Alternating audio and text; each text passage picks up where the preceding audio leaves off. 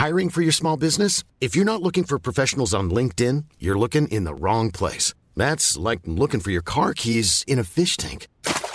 LinkedIn helps you hire professionals you can't find anywhere else, even those who aren't actively searching for a new job but might be open to the perfect role. In a given month, over 70% of LinkedIn users don't even visit other leading job sites. So start looking in the right place. With LinkedIn, you can hire professionals like a professional. Post your free job on linkedin.com slash people today.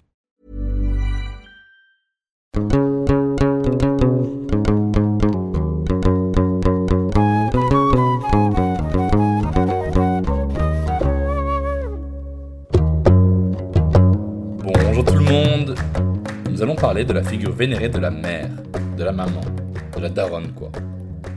On va voir le rôle qu'elle a à jouer dans l'éducation, dans les discussions autour de la sexualité, dans la société et dans la défense des droits de ses enfants face à l'institution républicaine. On va voir pourquoi les luttes des mères arabes et ou musulmanes doivent être des luttes de reconquête territoriale. Dans les films, vous voyez souvent la mère arabe ou africaine hurler contre son fils devant le proviseur, honteuse de ne pas avoir assez bien répondu à l'impératif républicain d'avoir éduqué son fils à la hauteur de vraies valeurs françaises. On leur dit Laisse pas traîner ton fils. Sinon, ce sera de votre faute s'il tourne mal. Est-ce que les mères immigrées des banlieues n'ont pas d'autre choix que d'assigner leurs enfants à résidence C'est en établissant le lien entre classe, genre et race qu'on s'aperçoit quand même que les inégalités se creusent. Pourquoi le combat des mères est un angle mort du féminisme? C'est quoi la différence entre une mère et une maman? Quel est ce pouvoir que les mères ont qui changera le monde? Pour en discuter, j'ai le plaisir d'accueillir Fatima Wassak. Elle est politologue, consultante en politique sociale et politique publique. Elle est cofondatrice du collectif Front des mères, syndicat de parents d'élèves qui œuvre dans les quartiers populaires pour plus de justice sociale, et elle est présidente du réseau Classe Genre Race qui se bat contre les discriminations que subissent les femmes issues de l'immigration postcoloniale. Fatima Wassak est une militante. Elle a aussi participé au mouvement des indigènes de la République. Fatima Wassak est une mère aussi. Elle vient de publier un essai aux éditions La Découverte intitulé La puissance des mères, et dans lequel elle propose de politiser la figure des mères des quartiers populaires pour faire basculer l'ordre établi qui menace, attaque voire tuent leurs enfants. Chère Fatima, bonjour et merci d'avoir accepté l'invitation. Bonjour. Commençons là où tout aurait commencé, dans la nuit des temps. Tous les continents auraient glorifié une grande déesse maternelle, créatrice et ordonnatrice de l'univers. C'est l'immense anthropologue Françoise Héritier qui disait que la faculté surnaturelle des femmes de fabriquer du même, c'est-à-dire des filles, et du différent, c'est-à-dire des garçons, a été perçue comme une étrangeté dangereuse. D'ailleurs, les statuettes de déesses mères ont rarement des visages. Hippocrate disait que la femme est tout entière dans son utérus. C'est son sexe qui importe avant sa tête. Est-ce qu'une mère perd effectivement son statut de femme une fois qu'elle devient mère? Oui, je pense que dans la société euh, occidentale dans, laquelle on vit, dès lors qu'on devient mère, la première fois, on est moins considéré comme une femme dans ce qu'on attend des femmes, c'est-à-dire euh, notamment être euh, parfaitement disponible, notamment sur le, sur le marché sexuel, sur le marché du travail. Par exemple, pour ce qui concerne le marché du travail, le fait que voilà, on, on ne veut pas que les femmes qui se présentent à un emploi parlent du fait qu'elles sont mères. Enfin, dès lors qu'elles parlent du fait qu'elles sont mères, en fait, ça, ça, voilà, ça, ça les amoindrit en fait dans, leur potentielle qualité. Donc oui, il, doit y avoir, il doit y avoir de ça. on, doit perdre, et, je pense d'ailleurs que c'est ce qui explique pourquoi, en partie, beaucoup de femmes qui, devient, qui deviennent mères invisibilisent le fait qu'elles sont mères, invisibilisent même leurs enfants dans certains espaces, et notamment dans les espaces politiques. Qu'elles ont l'impression de perdre en parlant de leurs enfants notamment. D'ailleurs, ça me fait penser à une question très simple à vous poser. C'est quoi la différence entre une mère et une maman? Alors, pour me situer un petit peu, j'ai beaucoup travaillé dans la politique de la ville, qui est une politique euh, néocoloniale des quartiers populaires, des populations qui vivent dans les quartiers populaires, donc euh, pour l'essentiel des, personnes descendantes de l'immigration africaine. Et y ayant beaucoup travaillé, j'ai beaucoup entendu cette expression euh, de maman des cités, de les mettre en avant, de, compter sur elles pour euh, tempérer les colères, pour calmer les jeunes, etc. etc. Bon, dans le cadre de la lutte contre la délinquance, la lutte contre la drogue, enfin les trafics, la lutte contre l'islamisation euh, des cités, etc. Et dans le même temps, j'entendais parler des mères dès lors qu'elles étaient blanches, de classe moyenne, etc. C'est-à-dire qu'au pluriel, en fait, on utilisait cette expression de maman euh, uniquement pour ces mères-là. Voilà. Et donc, c'est d'abord une réaction. C'est pourquoi nous, on nous appelle euh, les mamans, alors que d'autres euh, sont qualifiées de mères.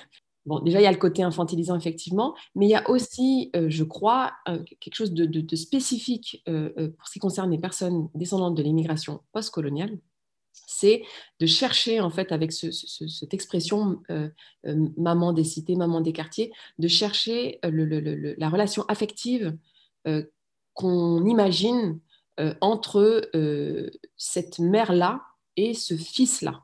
Donc vraiment, cette, expression utilisée par, euh, par des acteurs institutionnels notamment, pour moi, traduit vraiment ça. C'est rechercher en fait la mère tampon chez la maman des, chez la maman des cités. Bon, après, alors moi, évidemment, je ne demande pas à mes enfants de m'appeler mère. Hein. Évidemment, je suis la maman de mes enfants, mais uniquement de mes deux enfants. C'est tout. Alors on le sait, les archétypes de la mer juive, de la mer méditerranéenne, de la mer marocaine, de la mer libanaise sont connus de tous. Elles sont des mères envahissantes, insistantes, elles chouchoutent leurs enfants, mais surtout leurs fils. Il devient la huitième merveille du monde, c'est le plus beau, le plus fort, le plus intelligent, on lui pardonne tout, et puis la mère va développer une attitude anxieuse d'avoir un jeune homme parfait qui épouse la femme parfaite, mais sans jamais trahir son amour pour la seule vraie femme de sa vie, elle-même. C'est mignon, mais est-ce que c'est bien? Est-ce que c'est vrai déjà? Je m'en méfie parce que, euh, bon, déjà, parce que beaucoup de, ces représentations sont, euh, sont, racistes, sont coloniales. Pas de raison de valoriser certaines représentations et, de dénoncer euh, d'autres, de déconstruire d'autres. Je pense que celle-là aussi est à, déconstruire. encore une fois, hein, moi je remarque à quel point en France, dans le rapport qu'on peut avoir avec les populations qui vivent dans les quartiers populaires, à quel point on mobilise justement ces représentations autour de, la mer méditerranéenne, donc effectivement la mer arabe, africaine, etc. Et je, vois à quel point en fait ça se retourne contre nous, à quel point c'est utilisé, alors aussi pour diviser, hein, euh, c'est aussi pour dire les mères contre les fils. Donc euh, on, donne des t-shirts et des banderoles et des subventions, etc. aux mères. Euh, avec l'espoir qu'elles contiennent, contiennent, les colères de, leurs fils. Donc, moi, je, ne sais pas dire si les mères africaines notamment, et, nord-africaines encore plus précisément, sont davantage envahissantes que d'autres, sont davantage aimantes vis-à-vis de leurs fils que d'autres, etc. Je ne sais pas si ces représentations traduisent une réalité ou pas. Une des théories culturalistes communément partagées, c'est de dire que dans la culture africaine, entre guillemets, alors que ça veut tout et rien dire, les parents n'ont jamais de gestes d'affection et d'amour envers leurs enfants, ni même entre eux, que la sexualité est trop taboue et que c'est pour ça que les enfants sont voués à devenir violents. Est-ce que c'est vraiment à cause de leur culture africaine, comme ils disent, ou de l'islam? Ah, ah, Alors, évidemment pas. Alors, tout à l'heure, je disais que je ne m'aventurais pas sur euh, euh, des représentations euh, autour de cultures supposées. Bon, à l'époque, j'ai fait beaucoup de formations à l'interculturalité. Bah, en fait, l'interculturalité, c'est une, pour moi hein, une discipline qui est fondamentalement raciste et colonialiste. C'est-à-dire qu'elle s'appuie vraiment, cette discipline, l'interculturalité, qui est une discipline plus ou moins vague, hein, j'allais dire vaseuse, mais, et, qui s'appuie vraiment sur des représentations coloniales que l'on a d'une population en particulier, la population africaine, nord-africaine et subsaharienne. Euh, parce qu'on partait du présupposé que si racisme en France il y a, c'est parce qu'on ne se connaît pas assez, c'est parce qu'on euh, ne connaît pas assez euh, l'autre, la culture de l'autre, etc. Et il y avait cette hypothèse complètement ridicule, absurde, qui consiste à dire que avec un bon petit thé à la menthe, avec un bon petit couscous merguez, on, sera moins raciste parce qu'on aura appris à connaître l'autre, donc on, se sera rendu compte que la langue arabe c'est une belle langue, qu'elle existe dans la langue française. Voilà, c'est ça l'interculturalité. Et c'est comment en fait on fait croire que le racisme, c'est une question déjà interpersonnelle et c'est un problème d'ignorance, d'ignorance de l'autre et qu'en travaillant à la tolérance et à la connaissance de l'autre, on, luttera contre le racisme. Mais donc c'est très situé euh, dans un, dans un antiracisme qui n'en est pas en réalité. Donc vraiment l'interculturalité, et alors associée à la parentalité en plus, il y a cette idée effectivement que les parents de cette culture-là, de ces cultures-là,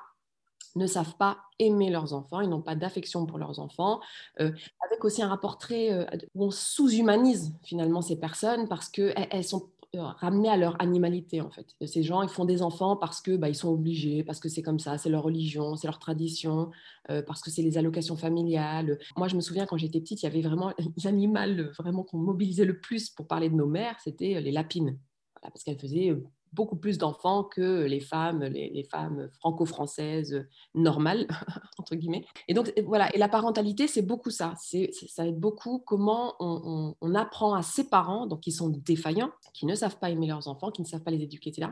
C'est comment l'institution française va apprendre à ses parents-là, donc pas tous les parents, encore une fois, les parents non blancs, euh, à être de bons parents. Alors, tout à l'heure, je disais que les représentations euh, culturelles, je m'en méfie, je les déconstruis euh, et parce que je déconstruis le, culturalisme et je dénonce le culturalisme et je me bats contre le culturalisme. Mais en même temps, la seule chose, moi, que je me permets de mobiliser, j'en parle un petit peu dans le livre, c'est euh, euh, ce que produit l'exil. C'est-à-dire que moi, je ne peux pas dire si les parents africains sont plus aimants, moins aimants, etc., que des parents blancs, par exemple. Ça, moi, je ne vais pas sur ce terrain-là. Par contre, ce que je peux dire, c'est que des personnes qui ont quitté leur terre avec leurs enfants sur le dos, pour leurs enfants, euh, euh, ben, ça produit quelque chose en fait dans le rapport qu'on peut avoir à l'enfant, dans le rapport qu'on peut avoir euh, au sacrifice pour l'enfant, dans le rapport qu'on peut avoir par exemple avec l'institution scolaire, l'investissement qu'on va mettre dans l'école.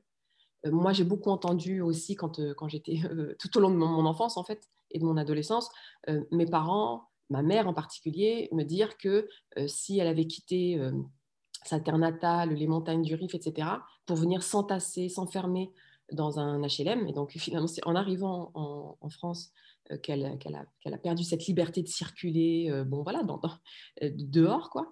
Si elle a perdu ça, si elle a fait le deuil de ça, donc ce sacrifice-là, c'est pas pour que j'ai des mauvaises notes à l'école. Et donc, il y avait une pression il faut réussir. Et, une pression qui était notamment mise sur les filles. Je dis pas que c'est le cas dans toutes les familles immigrées. Hein. Je dis juste que euh, certainement que ça produit quelque chose. Parmi les personnes issues de l'immigration, quelle que soit cette immigration d'ailleurs, pas qu'africaine, mais parmi les personnes qui euh, sont issues d'une immigration, euh, les enfants sont très mobilisés. On les entend dire que s'ils se battent, s'ils sont là, ou si elles sont là, c'est parce que c'est pour leurs enfants. Et, là-dessus, il y a quelque chose de politique qu'on peut, mobiliser. Bon, dans le livre, je parle aussi beaucoup, je valorise beaucoup cette figure de parents immigrés, des parents immigrés. Avant de vous poser ma prochaine question, je voudrais citer saint Thomas d'Aquin dans sa Somme théologique qui disait que le sperme est le récepteur du pouvoir des astres par lesquels Dieu exerce son action sur le monde. C'est pourquoi, je cite, Le Père doit être aimé plus que la mère, parce qu'il est le principe géniteur actif, tandis que la mère est passive. Vous avez été à l'origine du front des mères, pourquoi ne pas l'avoir appelé le front des parents? Qu'est-ce que pour vous la maternité a de plus que la parentalité? Alors, euh, bah, c'est lié déjà, hein, maternité-parentalité. Tout l'objet du livre, je crois, est, euh, est d'associer maternité-parentalité, en réalité. La question de la maternité existe notamment euh, en France chez les féministes, mais elle est, assez systématiquement, encore aujourd'hui, même s'il y, a des progrès là-dessus, mais assez systématiquement dissocié de la parentalité. C'est-à-dire que quand on va parler des problématiques autour de la, maternité, on va essentiellement parler des mères et des oppressions que subissent les mères, les violences que subissent les mères. Moi, cette question-là ne m'intéressait pas, en fait, tant que la question des mères, la question des parents, euh, tant que je n'étais pas moi-même mère, et tant surtout que je n'avais pas expérimenté euh, euh, une discrimination, une oppression pour être plus précise, une violence, une oppression que subissaient surtout mes enfants. C'est-à-dire que des oppressions, j'en ai subi moi, j'en parle un petit peu dans le livre pour commencer, surtout pour dire que euh, euh, à partir du moment où, c'était moi qui, qui, qui, qui, était visée par, par la violence, par la discrimination, je ne me suis pas organisée politiquement. Et, ça, je voulais dire quelque chose. C'est-à-dire, je voulais dire un peu ce que disait Fatih Hadamish, que je cite dans, dans, dans le livre, qui est militante du mouvement immigration banlieue. Euh, euh, nous, c'est pas grave. Nous, les discriminations, les humiliations, c'est pas grave. C'est à partir du moment où on touche à nos enfants que là, on, on, lâche rien. À partir du moment où on a fait du mal à mes enfants, je me suis pas dit on va s'organiser en tant que mère. J'ai été voir d'autres parents pour dire venez, on va s'organiser sur un truc super précis. À l'époque, j'en parle dans le livre, hein, c'est la cantine. sur un truc très précis, très concret, qui n'est pas révolutionnaire, c'est pas des grandes questions, euh, euh c'est pas la lutte contre le réchauffement climatique, contre le capitalisme, contre les violences policières, etc. Bon, c'est une toute petite question. Euh, je pense que moi-même à l'époque, je devais peut-être pas du mépris par rapport à cette question, mais pour moi, c'était pas une question politique, quoi. C'était il fallait régler un problème technique. Et c'est parce que euh, j'ai été confrontée à, à une levée de bouclier idéologique, c'est-à-dire que ce n'était pas que la question de la cantine, c'était bah, la question euh, de l'islamophobie, la question de, des entraves dans l'accès au pouvoir politique, etc., c'est parce que j'étais confrontée en fait à quelque chose de beaucoup plus important par rapport à ce que je croyais au départ, et parce que euh, dès lors que j'étais voir d'autres parents pour leur dire venez, on s'organise, en fait, ce sont des femmes qui sont venues autour de la table des mères, que voilà, bah, je, suis partie de cet état de fait là pour dire euh, puisque c'est nous qui nous battons euh, pour nos enfants, qui luttons contre cette oppression, etc. Il n'y a pas de raison qu'au moment de prendre le micro, d'exister dans l'espace politique, on noie tout ça dans un truc qui s'appelle parents. Voilà, donc vous voyez, c'est parti de là en fait, c'est parti d'un état de fait, euh, d'une observation. Euh, voilà, nous sommes entre mères en fait, il n'y a pas de père autour de la table pour s'occuper, alors surtout de la nourriture, hein, parce que alors là, déjà que voilà, les mères s'occupent plus euh, que les pères de, l'éducation des enfants, mais alors dès qu'il s'agit de cantine, nourriture, etc., là on est sur du 100%, euh, et, toutes classes confondues. Euh, mais à partir du moment où voilà, c'est nous qui faisons l'essentiel de, ce qui concerne les enfants, pour moi, voilà, il, fallait visibiliser ça en fait. Donc c'est vraiment dans une perspective féministe aussi. Pour la petite histoire quand même, je le dis, nous, il n'y a, jamais aucun homme dans, les quartiers populaires où on milite qui est venu nous dire euh, on veut partager le micro, on veut que ce soit les parents, etc. Jamais.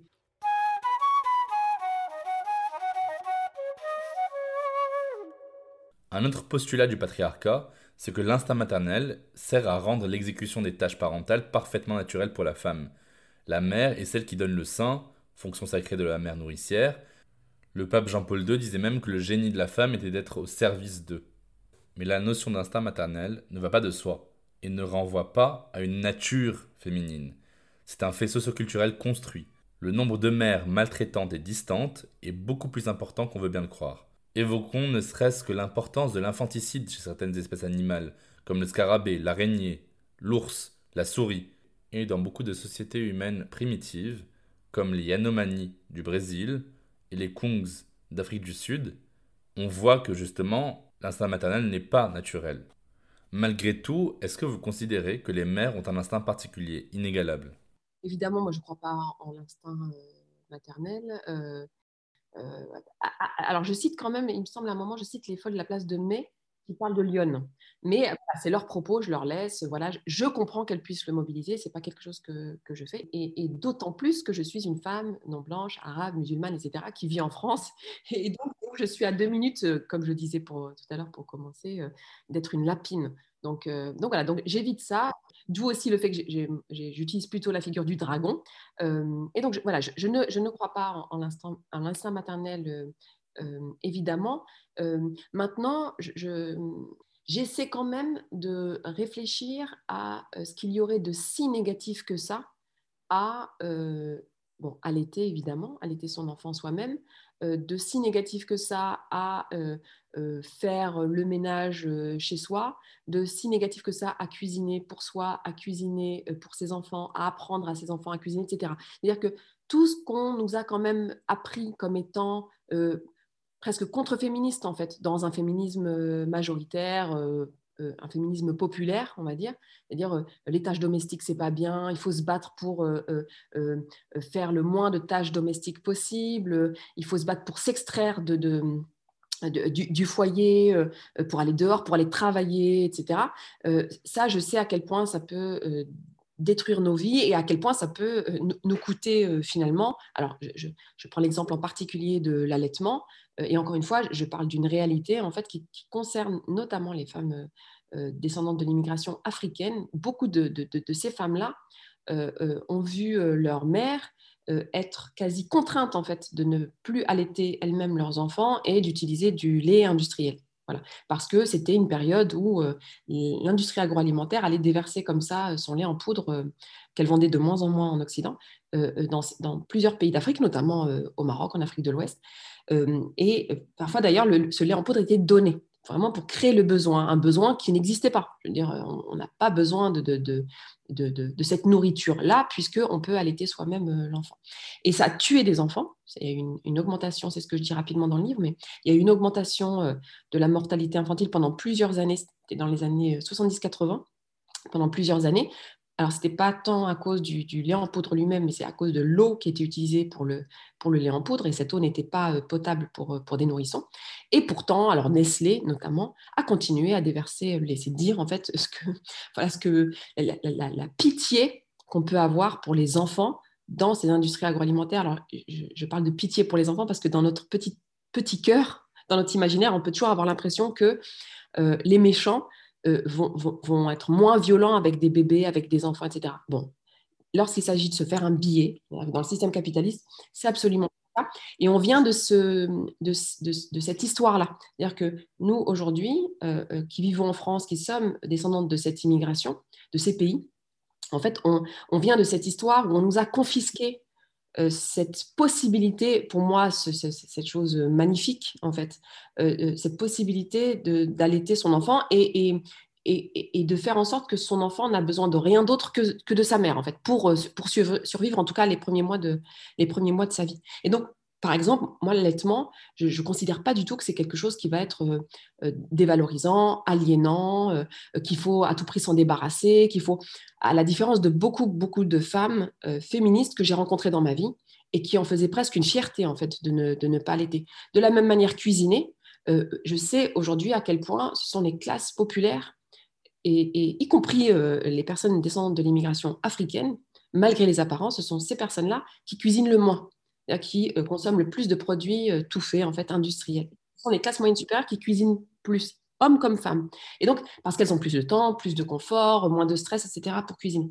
Donc, finalement, je, sais à quel point, en fait, cuisiner aujourd'hui, c'est quasi un privilège, en fait. Et à quel point, euh, aujourd'hui, je, le sais parce que je suis dans une organisation de femmes, de mères, et, et, je sais quelles sont nos discussions. Nos discussions, c'est pas de dire on en a marre de se faire avoir, de, passer H24 du temps à faire à manger, d'être à la maison, de faire le ménage. C'est pas vrai, c'est pas ça les discussions aujourd'hui. Les discussions aujourd'hui que l'on a, et je, fais partie de ces personnes qui, ont ce, propos, c'est de dire on rêve d'avoir du temps pour faire à manger tranquillement euh, euh, le matin, le soir, d'apprendre à nos enfants à faire à manger, à se faire à manger, être autonome par rapport à, ça. On rêve de ne pas passer par euh, Auchan, au Carrefour ou je sais pas quoi, euh, et à pas acheter du surgelé à foutre dans le four et à mettre les enfants sur la télé, tellement on est crevé, tellement on a subi euh, le stress, le, harcèlement du patron.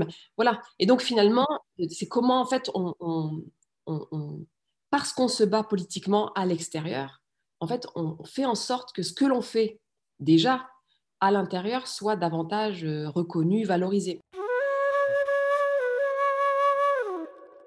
Aujourd'hui, le paysage social français s'est métamorphosé.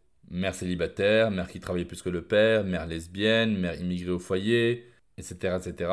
Les modèles ont depuis déjà bien longtemps changé. Mais est-ce que toutes les mères auraient le même pouvoir politique selon vous? Alors, est-ce que toutes les mères ont le même pouvoir politique? Bon, déjà, toutes les mères n'ont pas euh, de la même façon intérêt à s'organiser politiquement.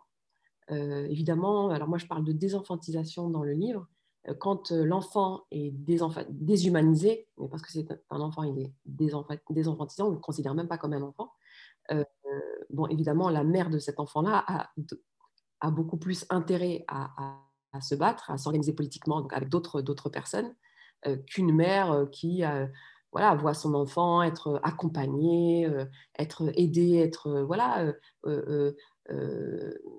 oui, aider pour, réussir à l'école, pour réussir dans sa vie, réussir socialement, etc. etc. Évidemment que ce n'est pas la même, la même urgence. Quand on a des mères, donc je parlais des folles de la place Vendôme, qui viennent réclamer justice après qu'on a tué leur, leur enfant, et c'est voilà, ces crimes racistes et policiers des années, des années 80, de voir que, que même leur, leur, cette exigence, même leurs larmes, en fait, n'ont pas été, n'ont pas été respectées, ne sont pas respectées, euh, euh, tellement, voilà, tellement elles sont, sont des femmes qui sont déshumanisées. bon, bah, évidemment, il n'y a pas la même, la même urgence, encore une fois, à, exister politiquement. Donc, le fait de, ressentir cette, cette urgence, cette, cette, priorité, de dire, voilà, il faut qu'on se mette ensemble, il faut qu'on se batte pour nos enfants, etc., bah, c'est notamment lorsque bah, on n'a pas le choix, en fait. Donc, moi, toutes les histoires à l'époque, avant de créer le, Front de mer, toutes les histoires qui consistaient à dire, oui, mais non, il faut pas... faut pas euh, euh, s'organiser forcément en tant que mère. Et puis en plus, alors il y, a des féministes hein, qui n'aiment pas aussi, enfin je parle beaucoup des féministes parce que c'est plutôt un débat qui, qui, qui a dans, dans cet espace-là. Euh, euh, il ne faut pas trop parler de puissance parce que c'est une pression supplémentaire sur les femmes, c'est une charge mentale supplémentaire. Pourquoi la puissance? C'est bon, tranquille. En fait, moi, ce que je répondais, c'est mais vous vous rendez pas compte en fait de ce que c'est d'être d'être sous-humanisé, de voir ces enfants réduits complètement, ramenés à leur couleur de peau systématiquement, euh, dénigrés. Bon, et du coup, oui, nous on assume en fait cette, cette, cette idée de puissance, on assume de devoir exister politiquement. Euh, alors moi, je soupçonne quand même euh, le fait que euh, les mères de la classe dominante, on va dire, qui ont leurs enfants, donc qui grandissent avec un élargissement du champ des possibles. Donc nous, nos enfants, ils sont réduits dans leur champ des possibles. Il y a évidemment des classes sociales, la classe supérieure notamment, où l'enfant voit son, champ des possibles élargi par les institutions. Moi, je soupçonne ces mères, y compris lorsqu'elles sont féministes, de ne pas poser euh, la question des enfants et de leur euh, rôle, de, la question de la parentalité, parce que ça, les obligerait à poser la question de la reproduction des privilèges. Moi, je sens ça, en fait, lorsque euh, au sein du Front de mer, on essaie comme ça de, tisser des liens. Moi, je sens qu'il y a féministe, oui, et donc on va, notamment pour des femmes qui, qui, appartiennent à la, à la, classe moyenne supérieure, donc féministe, oui, on va performer un discours donc, je suis féministe, intersectionnelle, décoloniale, antiraciste, blablabla. Euh, ok, donc, parce que ce féminisme-là, dès lors qu'il s'attache à la personne, euh, permet de, se contenter de se performer en fait dans le discours et, aussi dans l'action. Hein. C'est-à-dire, on peut avoir des journalistes, des universitaires, etc., qui vont avoir des cours, par exemple, intersectionnels, qui vont euh, inviter des, des, militantes intersectionnelles, etc. Donc, cette performance-là, oui, par contre, euh, dire je suis mère et j'ai des enfants, là tout à coup, euh, euh, on voit jusqu'où va le discours. C'est-à-dire, est-ce que les enfants sont inscrits dans des écoles publiques du secteur ou est-ce qu'il y a eu contournement de la carte scolaire? Activités sportives euh, font les, euh, les, enfants, euh, les, loisirs, les voyages, etc. Et, dès lors que, évidemment, ces, femmes-là ne sacrifient pas leurs enfants, pour reprendre cette expression de sacrifice, c'est-à-dire que, bah oui, elles reproduisent leurs privilèges. Et donc, on voit bien les limites de, de, ce féminisme révolutionnaire, quoi.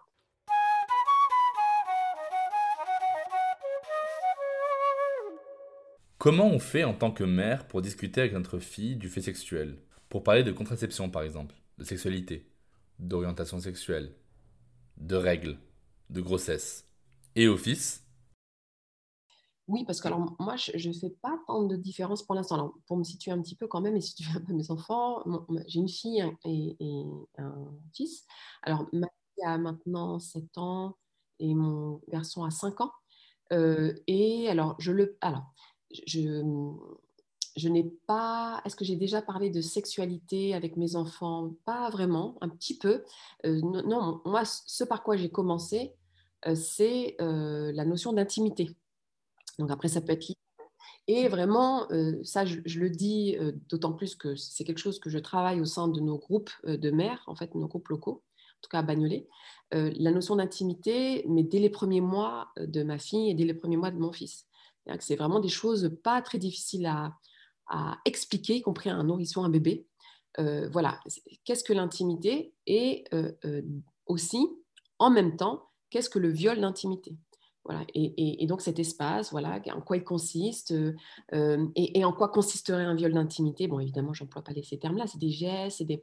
mais c'est un apprentissage en fait dès le, dès le plus jeune âge pour les garçons comme pour les filles. Ça, je, je pense que c'est indispensable. Là, je me permets d'être beaucoup plus directive que tout à l'heure et je me permets de dire que c'est un peu plus ma question. C'est comment en fait on apprend aux enfants à, à refuser et comment on apprend aux enfants à, accepter le refus de l'autre. Voilà. Et, pour moi, c'est la responsabilité de, chaque, chaque parent. Alors, pour aller plus loin dans l'horreur, 130 000 enfants, dont trois quarts des filles, sont violés chaque année en France, essentiellement par des hommes. Seulement 0,4% des pédocriminels sont condamnés.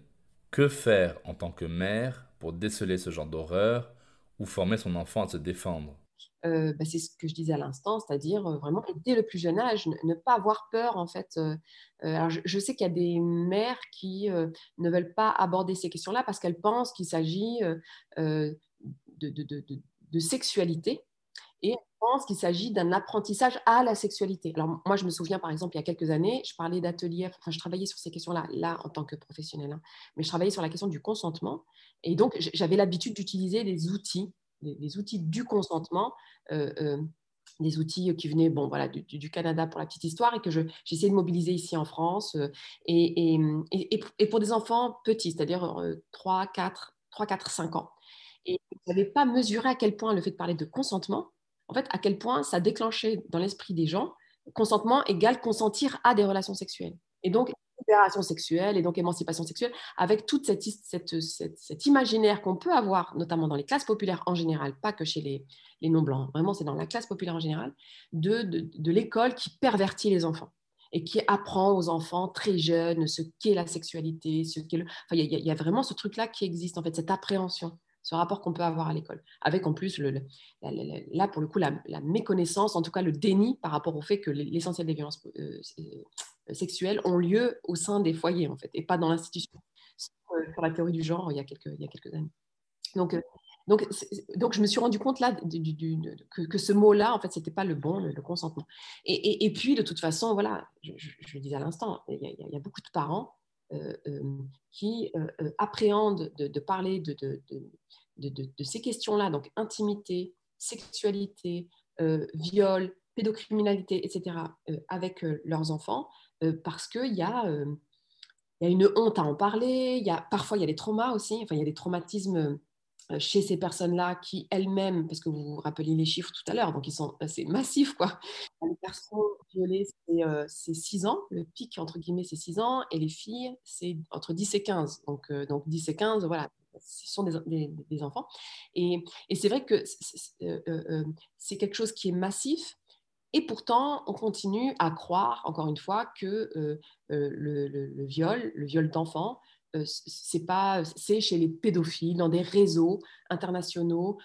c'est alors jusqu'à récemment, c'est un réseau mondial juif, talmudique. ça, c'était beaucoup à l'extrême droite. Je sais qu'il y a des mères qui ont du mal à, se dire que oui, en fait, ça peut arriver chez soi. Ça peut être le père, ça peut être le grand-père, ça peut être l'oncle, ça peut être le cousin, ça peut être le voisin, ça peut être la tante, ça peut être euh, la cousine. Mais en tout cas, ça peut arriver chez soi. Par exemple, de, demander à l'enfant comment il va. Déjà, ça c'est une première chose parce que euh, il y a des parents qui ne le font pas, il y a des mères qui ne le font pas.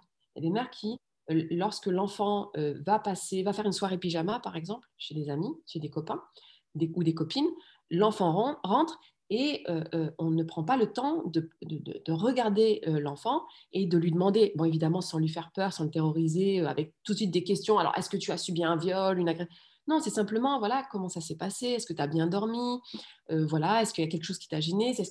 Donc c'est comment en fait on crée les conditions pour que si agression il y a, quelle qu'elle soit d'ailleurs, harcèlement, si agression il y a, que l'enfant euh, se sentent assez à l'aise pour, euh, pour, euh, pour en parler, en fait. Et, et, parce que voilà, il y a, y a, une violence hein, que l'on peut pas que peut pas forcément empêcher totalement. Alors, on peut faire des choses, hein. on peut créer les conditions pour que l'enfant voilà, sache se défendre, encore une fois, par exemple, apprenne à dire, à, à dire non. et par exemple, vous me posiez la question, mais c'est par exemple ça, apprendre à l'enfant à dire non, ne pas euh, euh, le tempérer tout le temps, lui dire chute, lui apprendre à crier. Donc ça, c'est des choses qu'on peut mettre en place. Donc on peut empêcher des choses. Après, voilà, on n'est pas Dieu, donc euh, on ne peut pas tout empêcher. Et, si ça arrive, au moins l'enfant puisse avoir suffisamment confiance en sa mère, en tout cas en la personne la, plus proche, pour venir raconter ce qui lui est arrivé, parce que je, je pense, et ça c'est quelque chose qui est documenté, qu'il y a une violence euh, au moins aussi euh, forte que la violence sexuelle, par exemple, c'est euh, la culpabilité, le fait de s'enfermer dans du secret, dans un déni, etc., etc. Et donc, au moins, voilà, il faut être là au moins pour, pour ces moments-là, si ces moments-là existent.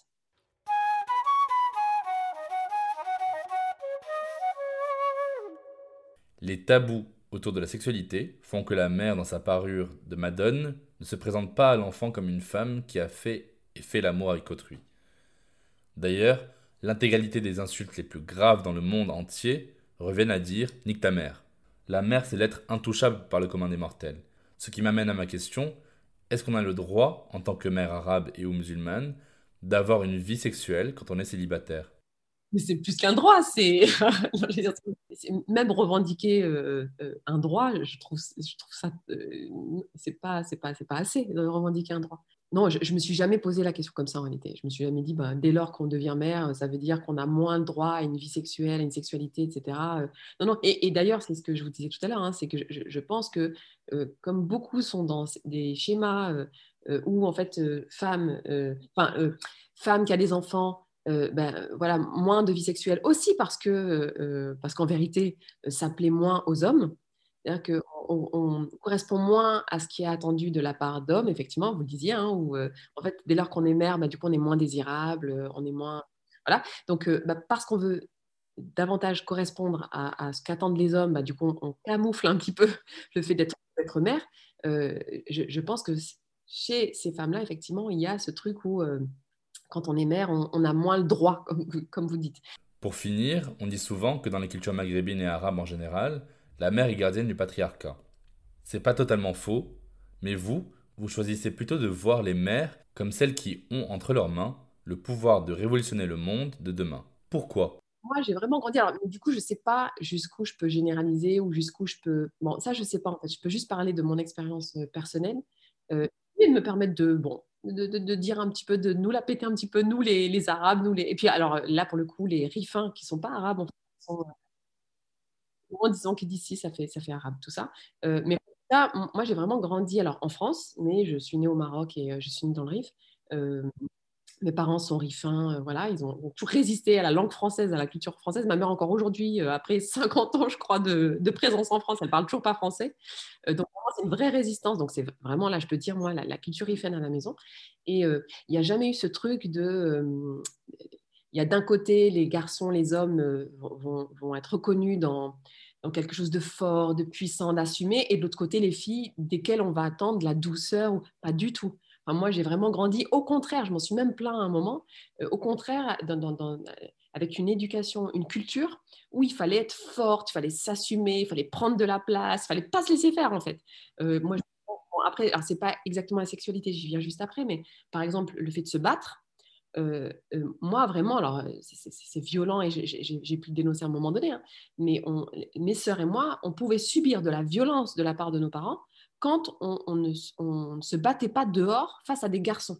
C'est-à-dire qu'un garçon embêté, etc., si on n'était pas capable de le battre, mais c'est-à-dire non seulement de le frapper, mais surtout de gagner, en fait, nous, à la maison, euh, c'était chaud, quoi. Donc, parce qu'il y avait ce truc-là, il ne faut pas vous laisser faire. Donc, il n'y avait pas du tout comme chez d'autres familles. C'est pour ça que je vous disais, y a un moment donné, mais pourquoi c'est pas pareil chez les autres, etc. Un truc où, en fait, on vous dit, non, mais voilà, une petite fille, c'est mignon, ça, ça a des petites nattes, des petites jupes, c'est doux, etc. Pas du tout il y a dans ma génération, je pense, euh, une résistance en fait à parler de notre sexualité euh, parce qu'en fait, on en a beaucoup parlé. Alors, on en a parlé de manière négative pour nous stigmatiser, pour nous rabaisser, pour nous instrumentaliser aussi contre nos frères, contre nos maris, contre nos pères, etc. Donc, il y a certainement une instrumentalisation qui a été faite de notre sexualité et qui peut expliquer pourquoi on résiste à en parler. Euh, mais il y a aussi, euh, je pense, un surinvestissement en fait euh, sur la sexualité des femmes, des femmes arabes en France. Et je pense que la résistance, elle peut s'expliquer par ça aussi. C'est-à-dire que même quand c'est pas négatif, même quand c'est potentiellement positif, même, il y a quand même une résistance pour dire mais pourquoi notre sexualité à nous? Pourquoi pas la sexualité de, ce groupe de femmes-là, ce groupe de femmes-là, etc. Donc, il y a peut-être là Mais ce n'est pas parce que je ne, je n'en parle pas politiquement euh, avec, je vous disais, cette résistance donc au fait qu'on est quand même beaucoup sur nos côtes, en fait, sur ces questions-là, euh, que euh, ça veut dire qu'il n'y a pas de sexualité ou qu'il n'y a pas de... Vous voyez c'est, Non, non, c'est simplement un choix politique qui, est fait, mais en même temps qui peut évoluer. Hein. Moi, je suis ravie que, votre, travail existe, que les travaux de, de, militantes, de militants, de chercheurs, chercheuses, etc. existent là-dessus et, nous font avancer. Donc, certainement que grâce à vous, ben, on va suffisamment avancer pour être dans, dans quelque chose de plus subtil, de plus complexe par rapport à nos histoires, par rapport à nos vécus.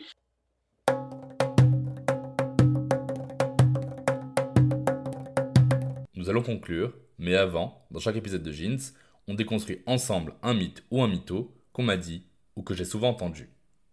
Cette vieille dame française, il y a déjà quelques années de cela, me disait à un mariage De toute façon, c'est dans leur culture que les mères éduquent leurs fils à traiter les filles comme elles ont été traitées elles-mêmes. C'est un cercle vicieux qui a toujours existé chez les Maghrébins.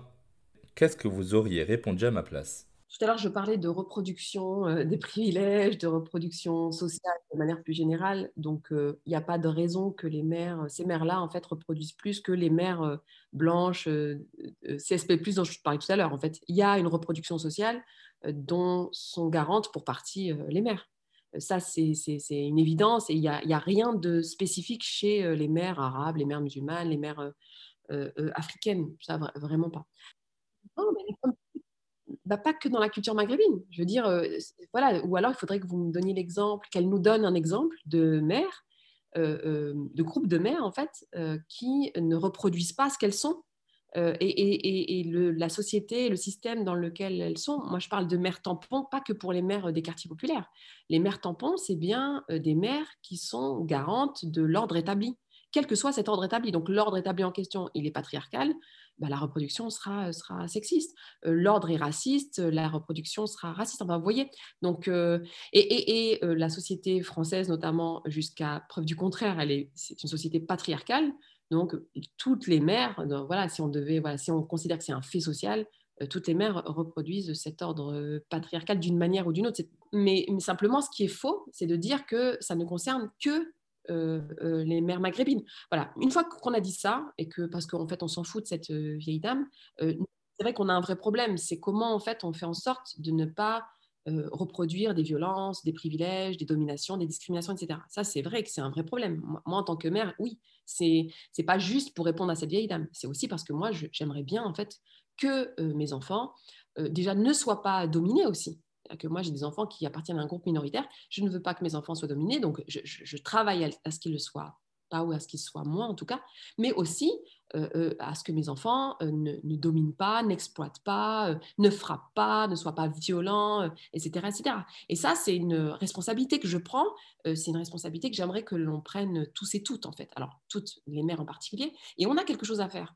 C'est-à-dire que, et notamment dans le rapport qu'on peut avoir à nos fils, c'est vrai, il y a quelque chose que, l'on doit faire. Simplement dire euh, nos fils, c'est n'importe quoi, euh, les garçons arabes, euh, les garçons algériens, les garçons, en fait, ils sont violents par nature, etc.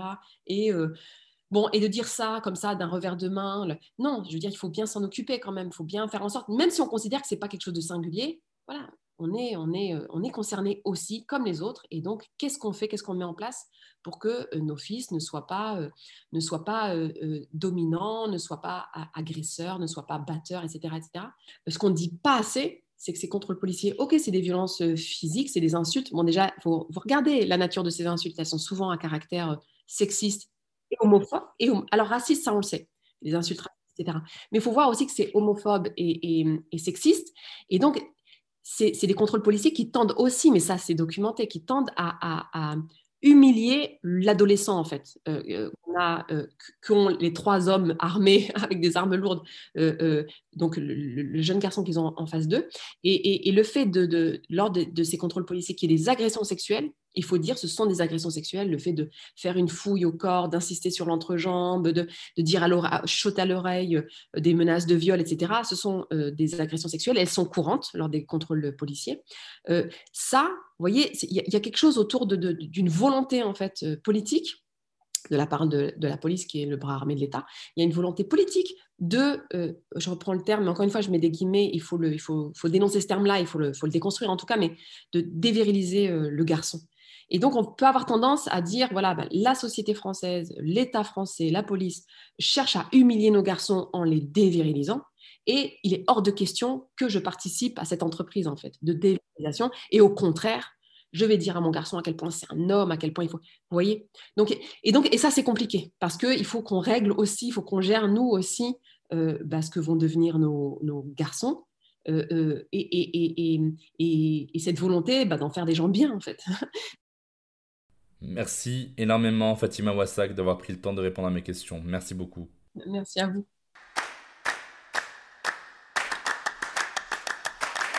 Si l'on devait rappeler quelques points essentiels à retenir, ce serait 1. La reconquête territoriale et du pouvoir par les maires passe par une réforme de l'éducation, une réappropriation de l'espace, une meilleure transmission des valeurs et bien sûr par l'enjeu politique des élections locales. 2. Il faut refuser le racisme structurel que subissent les enfants à la République et refuser leur désenfantisation. Les enfants sont des enfants. Ils ne sont pas plus habitués à la violence sexuelle ou au manque d'éducation parce qu'ils sont de telle ou telle culture. C'est la mission de la France que d'offrir à égalité à tous ses concitoyens une chance de réussir sans épisode discriminatoire. 3. Le rôle de la mère est d'autant plus important qu'elle peut préparer son enfant à faire face aux défis de la République de demain et à se prémunir contre les horreurs comme le harcèlement sexuel, ou même la pédocriminalité. Merci de nous avoir écoutés, vous trouverez toutes les références évoquées dans la description de cet épisode. Je vous mets aussi plein de bouquins et de films en rapport avec la thématique de l'épisode pour les plus curieuses et les plus curieux d'entre vous. Gardez vos écouteurs, je vous donne rendez-vous tout de suite. Abonnez-vous au compte jeans-du-bas podcast sur Instagram, partagez autour de vous et n'hésitez surtout pas, mais alors surtout pas, à bien noter l'épisode s'il vous a intéressé. A tout de suite dans Jeans.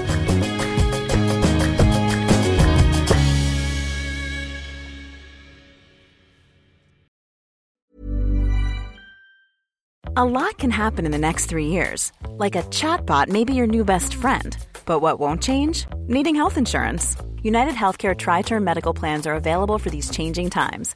Underwritten by Golden Rule Insurance Company, they offer budget friendly, flexible coverage for people who are in between jobs or missed open enrollment. The plans last nearly three years in some states, with access to a nationwide network of doctors and hospitals. So, for whatever tomorrow brings, United Healthcare Tri Term Medical Plans may be for you. Learn more at uh1.com.